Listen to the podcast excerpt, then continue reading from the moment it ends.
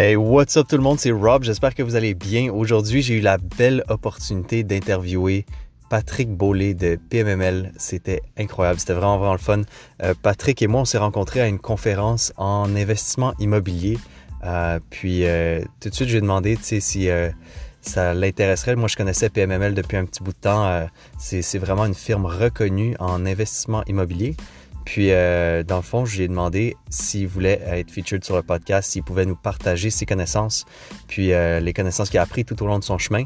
Comme vous allez voir, c'est quelqu'un qui a 110 portes maintenant euh, dans son portefeuille, puis dans son parc immobilier.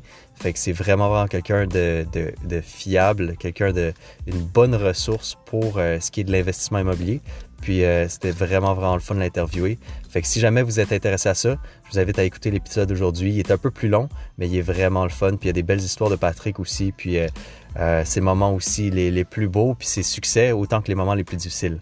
Fait que on écoute ça, puis on rentre dans l'interview.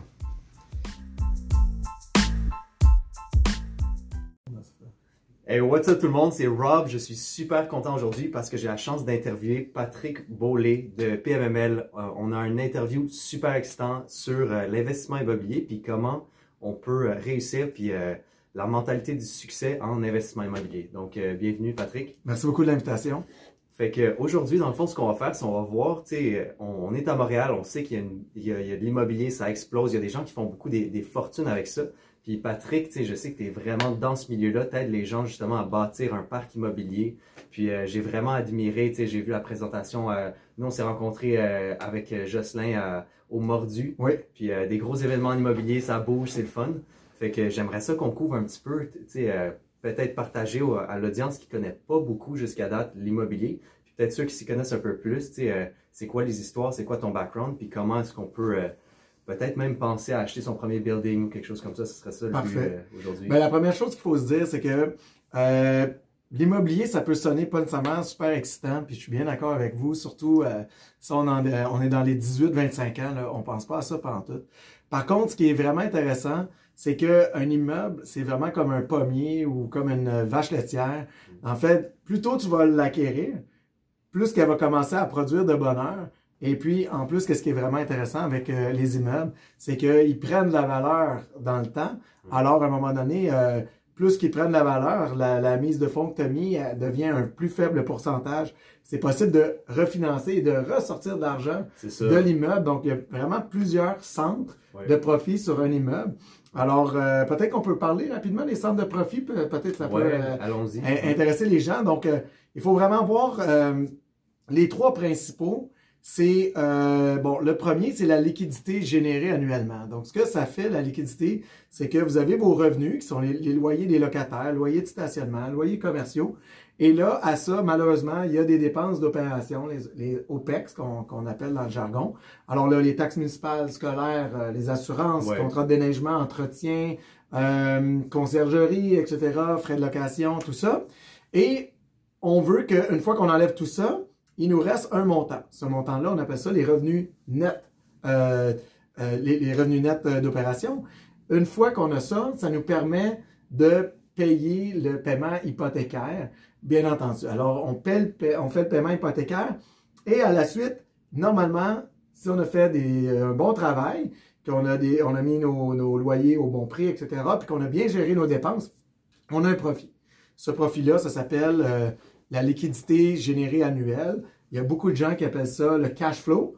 Et euh, si on veut l'avoir en pourcentage, les gens vont dire le cash on cash euh, ou le, le, retour sur l'investissement au niveau de la liquidité. Alors, on prend le montant, par exemple, si on fait 1000 dollars de profit mm-hmm. et qu'on a mis 10 000 dollars euh, à, l'achat, ben ça nous donne un rendement sur notre investissement de 10% Alors là, on peut comparer la liquidité, ce que ça nous donne, versus si on l'avait placé à la bourse. Donc là, il y a plein de gens qui vont dire, ouais, mais on fait souvent 10% euh, de profit à la bourse. Je suis vraiment d'accord, mais ça, le cash flow, c'est seulement un segment, un centre de profit d'un immeuble à revenu. Le deuxième centre de profit, c'est, pour vous donner un exemple super rapide, pensez à nos parents qui ont acheté une maison, ou nous, on s'est acheté une maison, et puis on paie notre hypothèque. Qu'est-ce qui arrive après 10 ans? Ben, notre dette, elle a diminué. Donc, on appelle ça un remboursement de capital. Dans le jargon, on va dire on a capitalisé. Alors, par exemple, euh, à chaque année, la dette de l'immeuble va baisser. Alors, on a fait notre cash flow, plus la dette qui a baissé. Alors là, le profit devient, il peut passer euh, à peu près là, de, de, Je vous dirais que présentement, euh, les immeubles, ça, ça, peut être de 3 à 10% de cash flow. Et le profit, euh, pas le profit, mais le remboursement de capital peut être de 7 à 12% de rendement sur l'investissement aussi. Fait que si on combine les deux, on va passer environ de 10 à 20-24% de retour sur l'investissement. Et là, bien entendu, la maison de vos parents, quand ils l'ont achetée, ils l'ont payé un certain prix. Fait imaginez qu'ils l'ont payé comptant, euh, il y a 20 ans, et euh, par exemple en 2000, et qu'ils vendent leur maison maintenant, aujourd'hui, la, différence qu'ils vont toucher. Donc ça, on appelle ça, euh, en anglais, property appreciation. En français, on appelle ça la plus-value annuelle. Donc la plus-value annuelle, surtout dans les dernières années, elle est très, très forte. On parle de 2 à 15% environ, là, ça dépend où l'immeuble est situé. Alors, si on compare ça, ça peut devenir des, investissements qui passent de 15% jusqu'à à peu près 30-32% de retour sur l'investissement par année. Ça, c'est par année. Par année. Alors, le, sur le 10 000 qu'on a mis, on peut aller chercher 3 200 Alors, 100 000 on va chercher 32 000 OK? C'est pas toujours de l'argent qui est palpable. Il y a de l'argent que vous allez recevoir dans votre compte de banque à tous les mois. Il y a d'autres argent qui est pris dans votre immeuble. On appelle ça de l'équité. Mais l'équité, euh, sur une période de 5 ans, vous venez toujours à bout d'aller rechercher votre équité parce que vous pouvez refinancer. Alors, euh, ça, c'est les trois centres les plus populaires. Il y a d'autres centres de profit aussi au niveau de l'immeuble parce qu'imaginez que vous achetez un immeuble dont les revenus sont, par exemple, tous les loyers sont à 600 dollars mais en vrai, le marché est capable de prendre des loyers à 700 dollars. On va juste faire un chiffre plus facile, 650 dollars. Alors, vous achetez un 6 logements, 650 dollars de revenus potentiels, mais les revenus sont à 600. Alors, vous allez chercher 6 fois 50 dollars, ça fait 300 dollars par mois, fois 12, ça fait 300, euh, combien ça fait fois 12? 300, ça fait, ça fait 320 dollars euh, par année, c'est ça? Non, pas par tout. 650 fois, fois 12? Non, pas 650 on a l'air vraiment fou, mais c'est correct. Moi, je pense à mon texte. En fait, on fait 300 dollars x 12, 3600 dollars. 300 dollars par mois de plus, qui était 50 dollars x 6. Ça, c'est le cash flow. Ben, en fait, ça, cette partie-là, c'est juste comme la différence entre le revenu du marché actuel, le revenu des locataires actuels, des loyers, et ce que le marché peut prendre. Alors, on, dit si on les augmente, on va chercher 3600 dollars par année. Si, par exemple, votre cash flow et de 3000 dollars, puis que vous allez chercher 3600 dollars de plus par année, parce que vous comprenez que pour ça, là, vous avez, vos taxes n'augmentent pas, les assurances n'augmentent pas, le déneigement n'augmente pas, vos dépenses restent les mêmes, puis vos revenus augmentent. Alors, 3000 dollars de cash flow, puis vous venez rajouter 3600, vous venez doubler votre cash flow, vous doublez votre rendement sur l'investissement. Alors ça, c'est l'optimisation, quatrième centre de profit. Et il y en a d'autres, OK? C'est comme ça que les gens font des fortunes en C'est comme ça que les gens font des fortunes, hein, les, les, plus riches. Euh, Donald Trump, c'est avec euh, l'immobilier qui a fait euh, son argent. Et ceux qui n'ont pas fait leur argent avec l'immobilier, qu'est-ce qu'ils font? Ils placent leur argent dans l'immobilier parce qu'ils savent que la brique, le bois, tout ça, c'est quelque chose qui garde quand même leur valeur et qui n'est pas aussi volatile que des, des placements à la bourse. Cool. Ben, on est rentré direct dans le jus, c'était super cool. Puis déjà là, on peut voir qu'il y a beaucoup, beaucoup de potentiel en immobilier. Puis c'est sûr que ça peut paraître complexe initialement pour quelqu'un qui vient juste de commencer, mais quand on est bien accompagné, on a une bonne équipe, ça nous aide beaucoup. Fait que c'est sûr qu'il y en a plus à faire que juste d'écouter ce podcast-ci. Il y a, y, y a vous, vous donnez plein de ressources, tout ça. Mais j'aimerais ça qu'on commence un petit peu plus par toi aussi, de ton parcours à toi, parce que là, tu es un, un expert, tu es vraiment une belle ressource pour beaucoup de gens. Mais j'aimerais ça commencer parce qu'on a parlé un petit peu pendant qu'on était dans l'auto, euh, euh, pendant euh, qu'on a fait notre petit appel.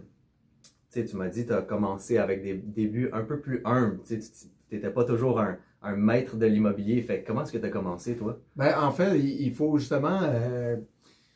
faut commencer par la base, bien souvent. Et puis, je vous dirais que la première des choses, c'est d'apprendre à compter. Hein. c'est un peu ce que je vous ai expliqué, les revenus, les dépenses, combien que ça donne de liquidité. Ça, c'est la base. J'aimerais, j'aimerais quand même prendre le temps de suggérer euh, Euh, je crois que c'est un livre par, euh, par Jacques Lépine, le, fondateur du Club euh, des investisseurs immobiliers du Québec. Et puis moi, c'est vraiment le livre qui m'a touché, qui m'a donné le déclic. Je pense que c'était Comment devenir millionnaire grâce à l'immobilier. C'est un vieux livre, mais la plupart des choses s'appliquent encore dedans. Chapitre 6, je, retourne souvent à ce chapitre-là, super intéressant. Tu l'as lu, je te vois sourire? Non, mais c'est drôle, tu connais ton chapitre. J'ai lire, j'ai lire, et j'ai adoré lire ça parce que je lisais ça et je voyais de l'argent à toutes les pages. Que ça allait m'aider pour toute ma vie. Ça fait comme une douzaine d'années que j'ai lu ce livre-là, et puis je m'en sers encore. Sinon, euh, le, Club des investisseurs immobiliers du Québec, alors ça, euh, c'est vraiment des regroupements, vous allez apprendre, vous allez réseauter. C'est fou qu'est-ce qu'il y a là-dedans. Euh, les mordus d'immobilier aussi, c'est vraiment des des beaux regroupements, des formations. Euh, vous allez sortir de là tellement plein d'énergie et motivé parce que je suis d'accord avec les gens que quand on est chez nous, c'est très difficile d'aller chercher cette motivation-là, de faire des mobiliers tant aussi longtemps qu'on n'a pas fait un deal et puis qu'on a vraiment là, passé à go comme la case du Monopoly. Euh, un coup que tu as passé à go, là, ça va bien, la motivation vient de seule parce que tu as vu que ça a été euh, lucratif. Mais d'ici là, c'est quand même super bon d'aller au club. Et puis, c'est vraiment bon parce que vous allez rencontrer des gens, puis peut-être même des partenaires. Parce que le but dans une équipe, c'est de se compléter là-dedans. Alors, euh, je m'excuse, j'ai divagué, mais pour revenir à ta question, j'ai commencé vraiment à la base. Alors, euh, mes parents, c'était des cols bleus, mon père était policier, ma mère travaillait euh, dans un hôpital. Et puis, moi, ils m'ont toujours dit, écoute, si tu veux faire de l'argent, va-t'en dans un métier, tu vas faire de l'overtime, puis tu vas faire de l'argent, puis c'était comme ça. Trouve-toi une place qui a un fonds de pension, etc. Fait mon frère et moi, c'est ça qu'on a fait. Jusqu'à temps qu'on réalise que si on ne travaille pas, on n'a pas de cash. Si on travaille, on a du cash, etc., etc. Alors que un immeuble à revenu, qu'est-ce que ça fait? Les loyers rentrent pareil, même quand tu es euh, à la plage, même quand tu es en vacances, même la nuit, pendant que tu dors, même la fin de semaine, pendant que tu es en congé, ils rentrent des revenus. OK? Alors, je mets ça bien beau, mais ça se peut qu'il rentre un appel pour une toilette bouchée aussi. Et puis, euh, tous les grands euh, investisseurs en immobilier je suis certain qu'ils ont déjà pratiquement tous été débouchés une toilette. Mais vous comprenez que rapidement, s'ils font ça, puis qu'on sait que c'est pas le fun, c'est parce qu'il y a quelque chose de vraiment intéressant à l'autre bout. Alors, restez concentrés sur la portion intéressante. Vous allez voir qu'après, euh, ces gens-là ont arrêté d'aller déboucher les toilettes parce qu'ils ils, ramassent de l'argent. Alors, euh, j'ai commencé comme ça. Je me suis dit, OK, ben, merde, il faut que j'investisse. Ça, ça, a pris du temps, moi, avant de commencer. Alors, découragez-vous pas. J'avais 40 ans la première fois que j'ai commencé à, investir en immobilier. Et ce que j'ai fait, c'est que j'avais pas une grosse mise de fonds. Euh, j'avais fait une petite passe à flipper euh, un chalet. Et puis, je m'étais ramassé comme 40 000 Avec le 40 000 j'avais, j'avais vendu ma maison, que je devais presque tout dessus. Puis là, je suis allé m'acheter un quadruplex que j'ai été habité comme propriétaire occupant. Alors, ça m'a permis de mettre seulement 10% de mise de fonds avec un prêt assuré. Et euh, avec ça, ce qui a, été le fun, c'est que j'avais tout fait mes calculs, puis tout marchait. Je trouvais ça super intéressant. Les calculs que j'avais appris justement dans le chapitre 6 euh, du livre euh, de, de, de, Jacques Lépine. Et puis après, ben, je me suis dit, il faut que je me trouve quelque chose d'autre qui, qui est semblable à ça. Et j'ai été chanceux sur la même rue. Un autre immeuble identique avec des revenus similaires est apparu sur le marché dans les mêmes prix. Alors, j'ai été l'acheter j'ai refinancé mon immeuble, j'ai été tout de suite acheter cet immeuble-là et j'ai été capable de faire exactement la même chose parce que dans mon premier immeuble, j'avais passé mes revenus de 29 000 à 35 000 en dans d'un an et quelques à peine. Alors, ça a été très, très bien. J'ai fait la même chose, ça a même été encore mieux avec celui-là. Et là, sur la même rue, un autre immeuble apparaît et là, problème parce que j'avais pas encore eu le temps de refinancer mon autre immeuble. Alors, ce que j'ai fait, c'est qu'il y avait quelqu'un dans mon entourage qui suivait un peu euh, mes activités immobilières, puis qui il voulait pas me voir me planter, il trouvait ça intéressant de voir la passion que j'avais là-dedans, mm-hmm. et puis de voir aussi que j'étais quand même de faire, euh, c'est pas des gros montants en argent, mais en termes de pourcentage, c'était des rendements sur l'investissement hyper intéressants. Alors, euh, cette personne-là, à un moment donné, le, troisième deal sort, et là, je lui dis, j'aimerais vraiment acheter ça, mais ça fonctionne pas parce que j'ai pas l'argent. Puis je lui dis, est-ce que toi, tu serais prêt à me prêter cet argent-là? avec un taux d'intérêt? Et euh, parce que la liquidité, juste la liquidité elle-même était amplement pour payer les intérêts annuels sur le prêt de la mise de fonds, donc sur 100% de la mise de fonds. Alors, euh, cette personne-là m'a dit, ben oui, je suis prêt, je vais te prêter ça sur 5 ans, tu me payes les intérêts une fois par année. Bref, j'ai pu optimiser de la même façon. Et en un an, j'ai été chercher 70% du montant que je lui avais emprunté en un an seulement. Et ce que j'ai fait, c'est que en même temps, le 30% qui restait, j'ai pu prendre une mise de, une marge de crédit attachée à cet immeuble-là. Alors, tous les intérêts étaient déductibles d'impôts. Alors, j'ai pris le 70% et le 30% de la marge de crédit. J'ai mis ça ensemble. Je suis allé rembourser après un an seulement le, capital et les intérêts de la première année. Alors, il a été impressionné de ça. Il m'a dit, écoute, euh, je trouve que ça a l'air bon. Qu'est-ce que tu fais, toi, en immobilier? J'aimerais ça investir avec toi. Alors, euh, on, a, on a fait une convention d'actionnaires qui était aussi bon pour, pour lui que pour moi. Et puis, on a fondé une compagnie d'investissement immobilier. Et là, à ce moment-là, j'ai commencé à acheter des immeubles. Euh, J'étais même pas en courtage à ce moment-là. Et euh, on a mis, euh, on a fait l'acquisition là à peu près en cinq ans d'un parc de 110 euh, logements. Et puis, avec tout ça, ben, c'est super le fun parce que à, tout bout de champ, on est à bout de rembourser une partie de la mise de fonds empruntée. Et là, la liquidité générée de, l'immeuble est assez pour payer ces intérêts-là. Alors, c'est certain que ça prend une gestion très, très serrée. La marge de manœuvre est plus étroite. Par contre, qu'est-ce qui est très intéressant?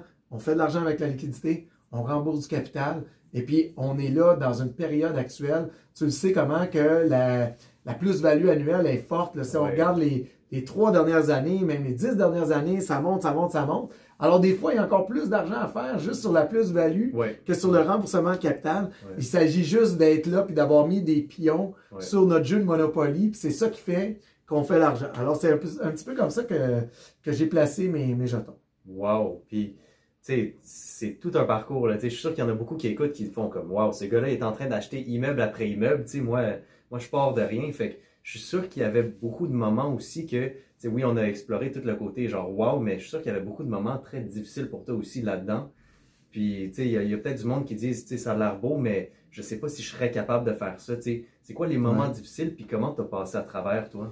Ben, en fait, euh, en fait, moi, ce qui, m'a vraiment aidé, c'est beaucoup la compétition. Donc, je faisais de la compétition en moto d'endurance. Et puis, ce que j'ai appris surtout là-dedans, c'est que au moment que tu as vraiment le goût de tout abandonner puis tout lâcher, ça veut dire que ça sent la victoire. OK? Pensez toujours à ça quand ça va mal puis tu penses vraiment de tout abandonner. Ça sent la victoire. Ça veut dire que tout le monde qui sont en train de compétitionner contre toi, ils ressentent la même chose ou presque. Et là, de, juste le fait de ne pas lâcher et de survivre pour se rendre un petit peu plus loin, tu te retournes et puis il y a 9 personnes sur 10 qui ont abandonné, qui sont derrière toi. Alors tu tombes directement dans l'élite. Euh, ça ne veut pas dire que parce que ça va pas bien une journée, que ça ira pas bien non plus. Donc, c'est plein de choses comme ça qu'on apprend. Il faut garder euh, le mindset. Euh, le mindset est super important.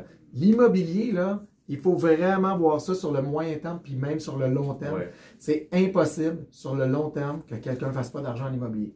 Impossible, impossible, impossible. ça, a été prouvé, c'est dur de trouver une transaction sur le long terme, ça n'a pas fonctionné.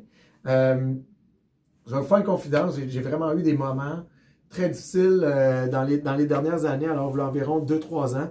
On avait fait euh, une grosse acquisition, on avait acquis un parc de 70 logements, alors qu'on en possédait 30 quelques seulement. Et je m'étais dit que j'allais appliquer la même recette qui, qui fonctionnait super bien sur les 70 logements, mais j'avais peut-être pas nécessairement réalisé comment que ça allait me prendre d'énergie de faire ça, puis en même temps, continuer à gérer ces, euh, les autres portes qu'on avait avant. Alors, euh, je me suis fatigué beaucoup là-dedans.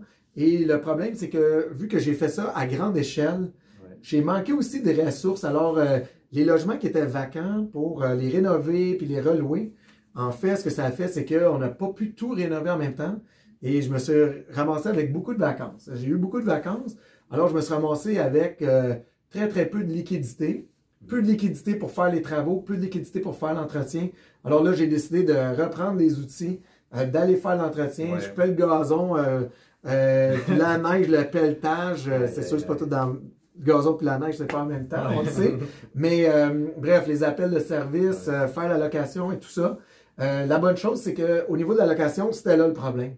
La personne que j'avais engagée, ça louait pas assez. Et puis, moi, je me suis rembarqué dans la location, puis là, oups, ça s'est mis à, à se relouer. Au moins, ça, c'est encourageant. Je signais des baux euh, que je disais, ben, dans deux mois, l'appartement va être prêt. Puis là, au moins, ben, en ayant une garantie de bail, euh, ça permettait de réinjecter un petit peu d'argent là-dedans. Mais euh, il y a un moment donné, j'étais assez stressé avec tout ça que j'étais couché puis je disais à ma conjointe, je dis là, je sais pas c'est quoi une crise de cœur, je sais pas si c'est une crise d'angoisse, mais je file pas bien.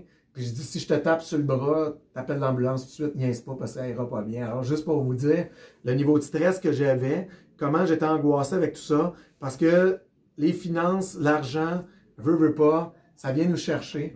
Alors, le conseil que je donnerais à, nos, euh, interlocuteurs, c'est vraiment de prendre un projet. Il faut dépasser nos limites, ça c'est certain, mais il faut prendre quelque chose qu'on est capable de gérer son niveau de stress avec.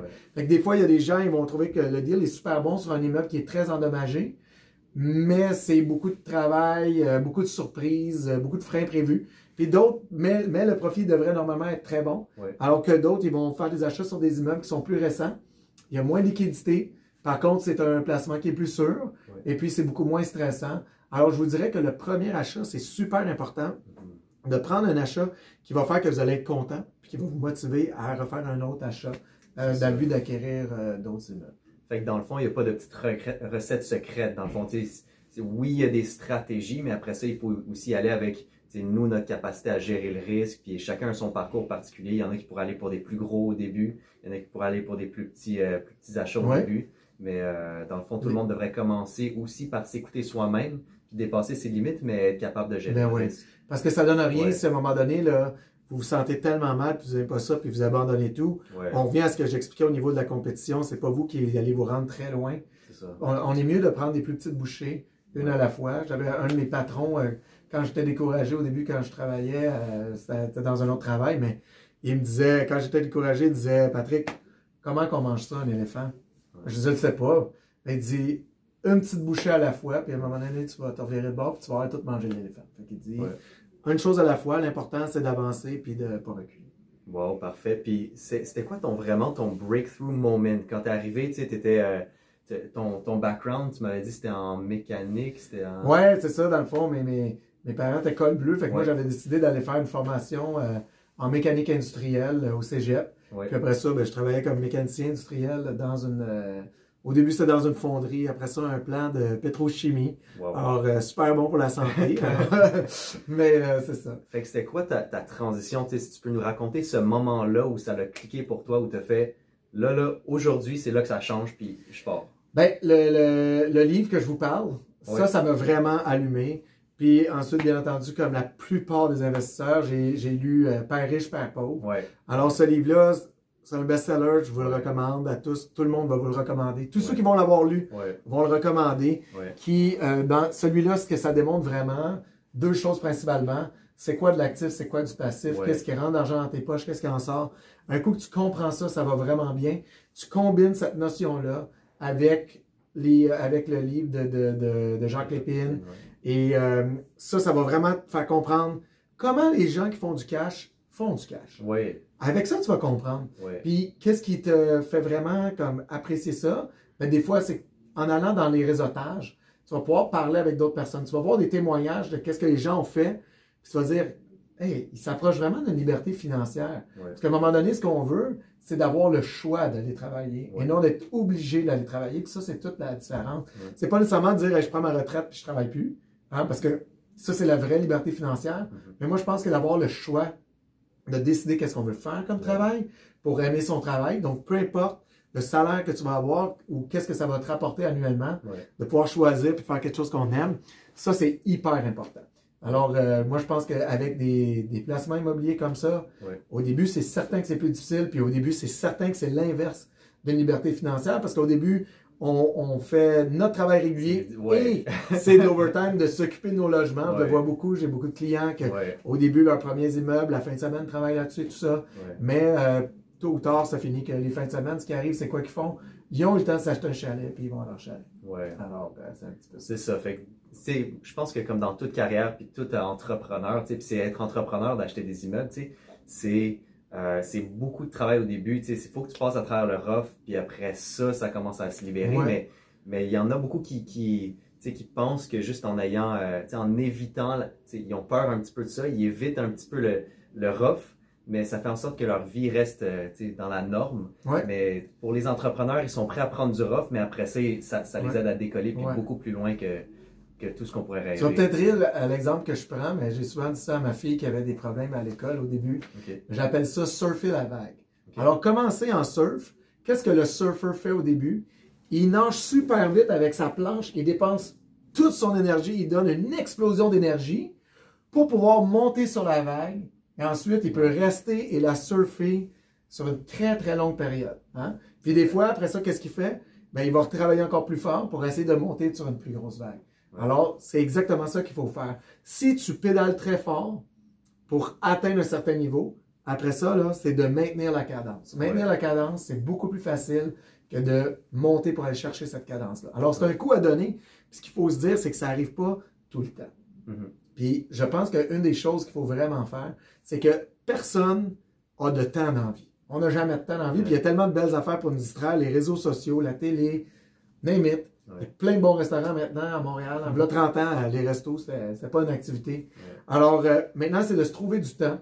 Et puis, pourquoi que même les plus riches, les plus occupés, ont du temps pour aller vérifier puis euh, euh, faire de la prospection en immobilier, c'est qu'ils s'accordent des plages de temps dans leur agenda de façon quotidienne. Alors moi, je vous mets au défi, prenez deux minutes par jour pour consulter des immeubles. Je vous donne un truc. Inscrivez-vous à la newsletter de PMML. Allez sur pmml.ca. L'avantage chez PMML, c'est que tous les immeubles qui vont sortir là, la liquidité nette générée elle est déjà calculée. Donc, toutes les analyses financières sont faites, vous sauvent beaucoup de temps. Donc, tout ce qui est dans le chapitre 6, vous n'avez pas à le faire. Je vous conseille fortement de le lire et de comprendre pourquoi on arrive à ces chiffres-là. Donc, tous les immeubles sont analysés exactement de la même façon. Ensuite, à partir de là, vous avez juste à regarder les listings qui vont sortir, jouer un petit jeu, essayer de classer en ordre le meilleur deal. Et puis ensuite de ça, vous allez euh, faire un peu de réseautage quand ça vous dit, une fois par mois. Et puis là, vous pouvez discuter ces deals-là avec d'autres personnes qui seront là. Et puis, à partir de là, vous allez, euh, vous allez vraiment vous habituer à devenir un investisseur averti et prêt. Et là, à un moment donné, vous allez être prêt pour arriver à votre, à votre premier achat. Donc, parallèlement à ça, c'est de se faire une petite mise de fonds pour euh, prévoir son premier achat. Fait que mise de fonds, se préparer, réseauter, regarder les listes euh, centristes PMML. Et après ça, combien de temps tu penses que les gens devraient euh, y a-tu d'habitude un time frame de un an ou ça leur ça dépend? Ça dépend, parce que, parce que ce qui arrive souvent, là, c'est que les gens, ils commencent à deux minutes par jour, puis là, ils deviennent passionnés. Il y en a beaucoup qui deviennent super passionnés. Et puis là, le deux minutes par jour, là, vu que ça devient une priorité pour eux, que c'est intéressant, ils tassent plein de petites choses qui servaient à rien dans leur vie. Et là, ils deviennent euh, très actifs là-dedans. Je l'ai fait rapidement. Il y a plein de gens qui, eux, j'en ai vu qui l'ont fait encore plus rapidement. Sans porte, là, ça peut paraître gros pour bien des gens. Je travaille avec des, avec des, investisseurs, je travaille avec des propriétaires. Il y en a qui ont plus que 1000, 1500 portes, 5000 portes. C'est immense. Ils n'ont pas commencé hier. Pourquoi ils ont 5000 portes? Parce qu'ils ont commencé dès le début. Et puis, je suis certain que celui qui a 5000 portes, son premier achat, c'était probablement un immeuble de moins que 10 logements. Probablement moins que 6 aussi. Un petit achat qui était capable Un petit achat, exactement. Ce qui est important, c'est de faire des achats qui vont vous rapporter de l'argent. Donc, euh, persévérance. Faire un petit trou dans, son agenda. Je vous le dis, commencez avec deux à trois minutes par jour. Vous regarderez qu'est-ce que vous recevez comme listing PMML ou encore vous pouvez aller euh, sur Centris et faites juste les regarder au début. Vous allez voir que naturellement, il va se passer quelque chose dans votre cerveau. Vous allez vouloir faire plus. Et ensuite, comme je vous dis, vous pouvez rentrer en contact avec, euh, avec des courtiers, vous pouvez rentrer en contact avec, le club. Exactement. Cool. Fait que travaillez fort, surfez la vague, puis c'est ça que vous avez besoin de faire si vous voulez plonger en immobilier. Exactement. All right, merci tout le monde.